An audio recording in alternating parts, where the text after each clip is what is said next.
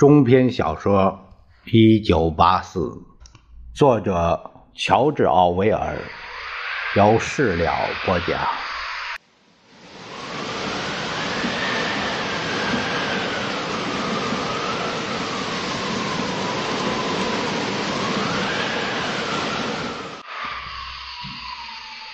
食堂设在深深的地下，天花板很低。领午餐的队伍慢慢的挪动着，这里到处是人，吵闹嘈杂。炖菜的腾腾蒸汽从餐台的铁栏处钻出，泛着金属的酸味儿。他没能将杜松子酒的气味压住。在食堂的另一端有个小酒吧，小到仿若开在。墙上的洞，只要一角钱就能买到一大杯杜松子酒。正在找你，文斯顿背后传来一个人的声音。他转过身，原来是在研究司上班的朋友 Sam，。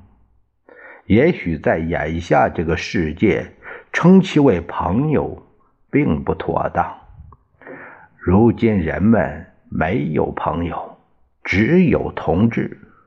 不过和一些同志交往，会比和另外一些更愉快些。塞姆是语言学家、新化学家，是编纂新化词典的众多专家中的一个。他身材很小，比温斯顿还小，头发是黑色的，眼睛大大的凸起，神情既悲伤又有几分嘲讽。和人讲话时，他习惯盯着人的脸，那双大眼睛仿佛在人的脸上搜寻着什么。你有刀片吗？一片也没有了。温斯顿有点心虚：“我找遍了，都用完了。每个人都跑过来管你要刀片。实际上，温斯顿攒了两个刀片。过去几个月，刀片一直短缺，在任何时候都会有一些必需品是当的商店里供不应求的。有时是扣子，有时是线。”有时是鞋带现在是刀片人们只能偷偷摸摸的去自由市场购买。我的刀片已经用了六个星期了。他又加了一句假话。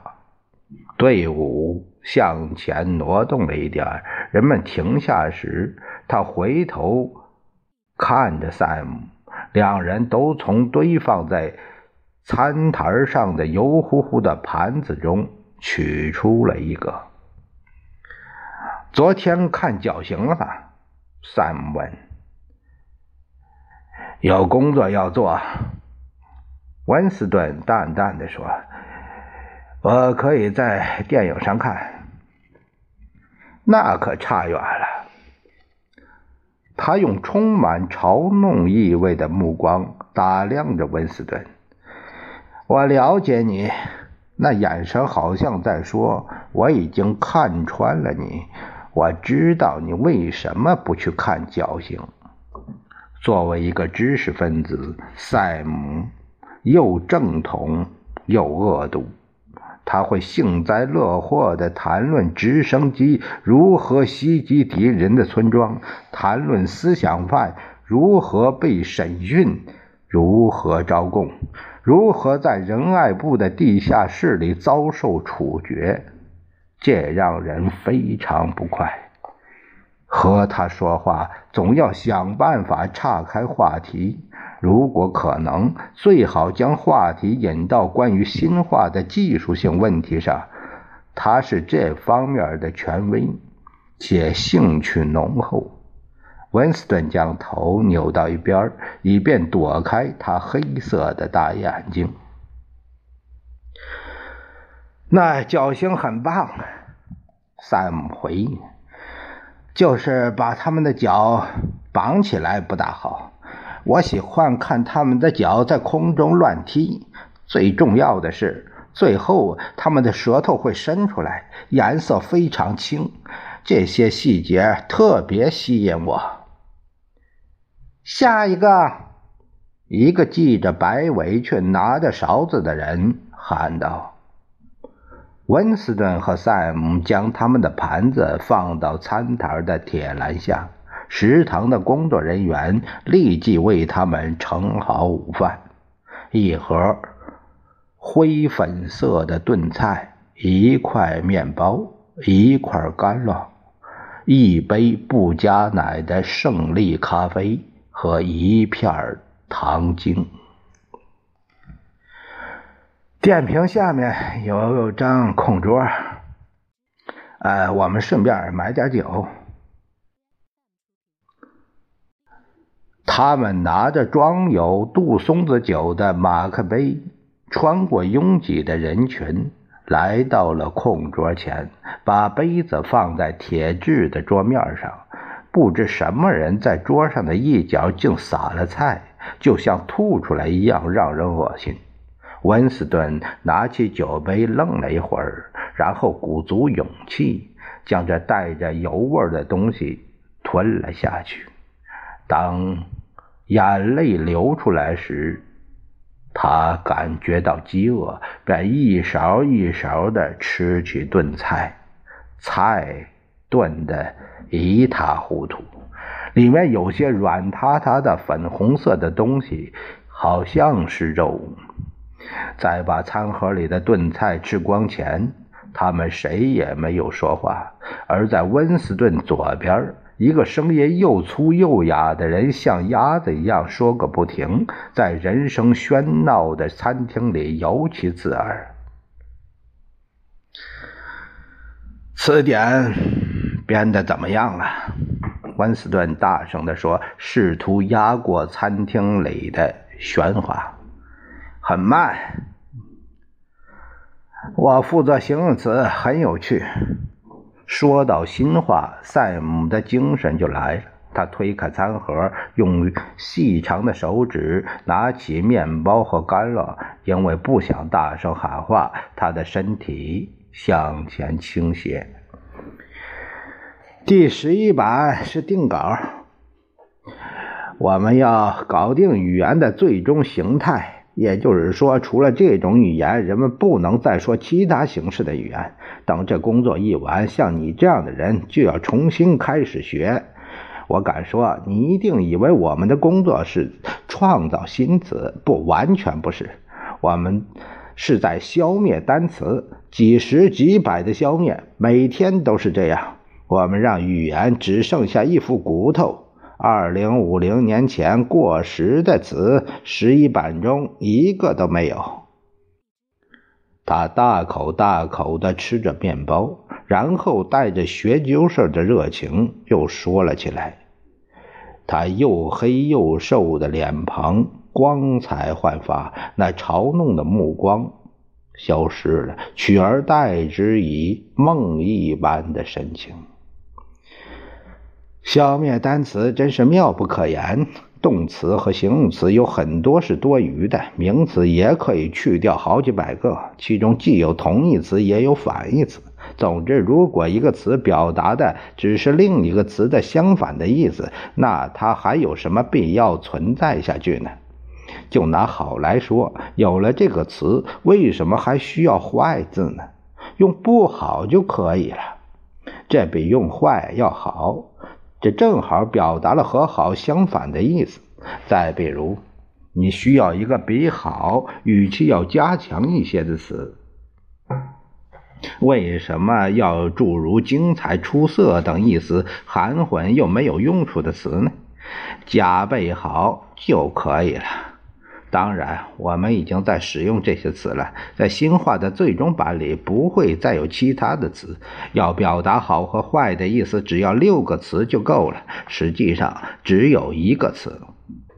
温斯顿，你不觉得这很妙吗？这原本是老大哥的意思。听到老大哥，温斯顿的脸上立即现出崇敬的神色，但 Sam 还是发现他不够热情。温斯顿，你还没体会到新话的好处。他有点失落。就算你用新话写东西，你还是在用老话想问题。我在《泰晤士报》上读过你的文章，很不错，但他们只是翻译。你仍然喜欢老话，尽管他们词义含混、不实用、差别小。你不知道消灭词汇的好处。新话可是世界上唯一一种词汇越来越少的语言。温斯顿当然不能体会。但他还是露出赞同的笑脸儿。赛姆又咬了口面包。你不明白新话的目的就是缩小思考范围吗？让每个人都不会再犯思想罪，因为找不到可用来表达的词汇，每一个必要的概念都只能用一个词来表达，这样它的意义就受到限制，它的次要意义就会被消除、被遗忘。第十一版和这个目的相差不远，但在我们死后，这件事还会继续下去。词汇的数量每年都要减少，意识的范围也跟着变小。当然，即便在现在，也没有理由去犯思想罪，这是自律和实际控制的事情。但最终没有这个必要。什么时候语言完善了，什么时候革命就完成了。新话就是英社，英社就是新话。他用一种神秘又满足的口气说：“温斯顿，你想过吗？最晚到二零五零年，没有哪个活人能听懂我们现在的谈话。除了温斯顿想说什么，又停住了。”他想说的是群众，他按捺住自己，不能确定这句话算不算异端。不过，萨姆已经猜到他的心思。群众不是人，他说的很轻率。到二零五零年，也许更早，所有和老化有关的知识都会消失，过去的所有文学。也都要被摧毁。乔叟、莎士比亚、梅尔顿、拜伦，他们的作品将只有新化版本，不但会被改成完全不同的东西，甚至会改成和他们所阐述的意义完全相反的东西。甚至党的书籍、口号都会被修改，自由的概念都消失了。又怎么会有自由即奴役呢？到时候，整个思想的氛围都会发生改变。事实上，不再有我们今天说的这种思想。关于思想正统的含义是：不想、无意识。温斯顿突然觉得，总有一天，赛姆会被蒸发。他太聪明，看得太透彻，又说得太直白。党。不会喜欢他，总有一天他会消失。这情形已经写在了他的脸上。温斯顿吃完面包和干酪，侧了侧身子去喝咖啡。他左边的声音粗哑的人还在没完没了地说着。一个背对着温斯顿的年轻女人，大概是他的秘书。就坐在那里听他讲，看上去对他讲的东西颇为赞同。温斯顿间或听到他说：“你是对的，完全同意。”他的声音很年轻，也很蠢，但那人即使在他说话的时候也不会停顿下来。温斯顿知道这男人，他在小说司里担任要职。他大概三十岁，口才了得。他的头微微后仰，由于角度关系，他的眼睛反着光。温斯顿只能看到两个眼镜片而他喋喋不休地讲着，他却一个词都听不清楚。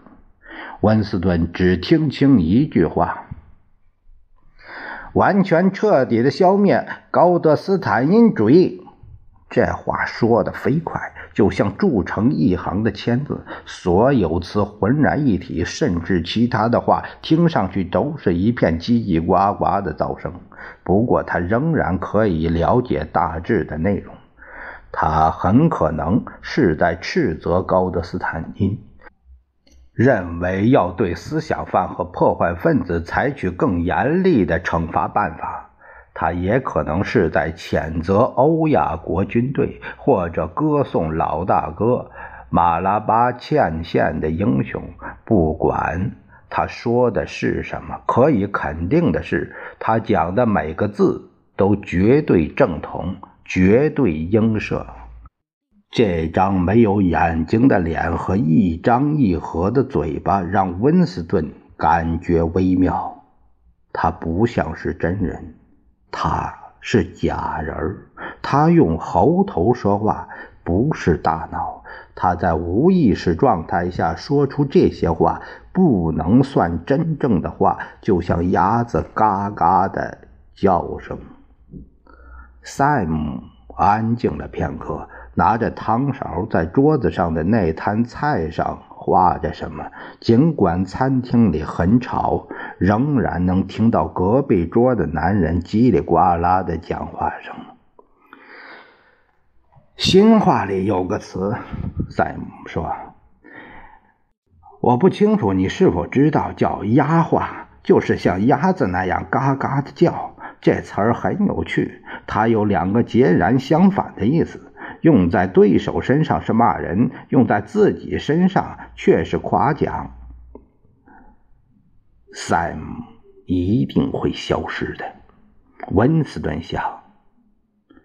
他有点难过，虽然他知道 Sam 看不起自己，不喜欢自己，且只要他认为有理，他就会揭发温斯顿是思想犯。赛姆身上隐约有些问题，他不够谨慎，也不够超脱，不知道隐藏自己的弱点，不能说他不正统。他真诚而热烈地坚信应社原则，敬仰老大哥，憎恶异端，这都是普通党员做不到的。但他却不是能让人放心依靠的人。他总是说些不该说的话。他读的书太多了，总是跑到艺术家聚集的栗树咖啡馆去。没有哪条法律禁止人们去栗树咖啡馆，但那个地方却很危险。一些被清洗的党的领导者之前也很喜欢到那里去。传说很多年前，高德斯坦因也去过那里。赛姆的结局不难揣测，但一旦他发现温斯顿那些秘密的念头，哪怕只有三秒钟，他也会立即向思想警察报告。当然，别人也会这样，但赛姆。尤其如此，仅有一腔热忱是不够的。正统思想就是无意识。赛姆抬起头，啊，帕森斯来了。他的声音里似乎有一种层意味。他是个讨厌的傻瓜。帕森斯是温斯顿在胜利大厦的邻居。他穿过大厅走了过来。他有些胖，身高中等，头发浅黄，有一张神似青蛙的脸。他不过三十五岁，脖子和腰上都堆着一团团脂肪，但他的动作却像小孩子一样敏捷。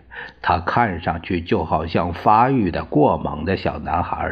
他虽然穿着一般的制服，却仍让人觉得套在他身上的是侦察队的蓝短裤、灰衬衫、红领巾。每每想起他，眼前总会浮现出胖胖的膝盖和从卷起的裤管中露出的短粗手臂。事实上，帕森斯确实如此。只要是参加集体远足或其他什么体育活动，他就会穿上短裤。他兴高采烈地向温斯顿和塞姆打招呼：“你好，你好！”在他们的桌子旁坐下来，一股浓烈的汗臭味立即弥漫开来。他粉红色的面庞上挂着汗珠。他出汗的能力令人震惊。在集体活动中心，只要看到湿乎乎的乒乓球拍，就知道他刚刚打完球。塞姆拿出一张写有单词的纸，埋头研究。呃，你看他吃饭时还在工作。帕森斯推了推温斯顿，真积极。哎。老伙计，你在看什么？这对我来说太高深了，什么意思？老伙计，我说，我说说，我为什么要找你？我我忘记捐款了。什么捐款？温斯顿一边问一边掏钱。人们必须将工资的四分之一拿出来捐款，款项多的记不清。仇恨州捐款，你知道每家都要捐。我是咱们那区的会计，我们可要好好表现。我和你说，如果圣义大厦亮出的旗帜不是那条街上最多，可别怨我。你说过你要给我两块钱。温斯顿将两张皱巴巴、脏兮兮的钞票交给他。帕森斯用文盲才有的那种整齐的字体写在本子上。另外，老伙计，我听说我家的小叫花子昨天拿弹弓打了你，我狠狠教训了他。我告诉他，如果他再这样做，我就把他弹弓没收。我想，可能他没看到绞刑，不高兴了。温斯顿回答：“对，这正是我要说的。他的想法是好的，不是吗？他们俩都很淘气，但他们都很积极。他们成天想的不是侦察队，就是打仗。你知道上个星期六，我的小女儿在伯克汉姆斯德远足时做了什么吗？”他带着另外两个女孩偷偷离开队伍，去追踪一个可疑的陌生人，整整一个下午。他们跟了他两个小时，穿过树林，直到阿姆夏姆。他们把那个人交给了巡逻队。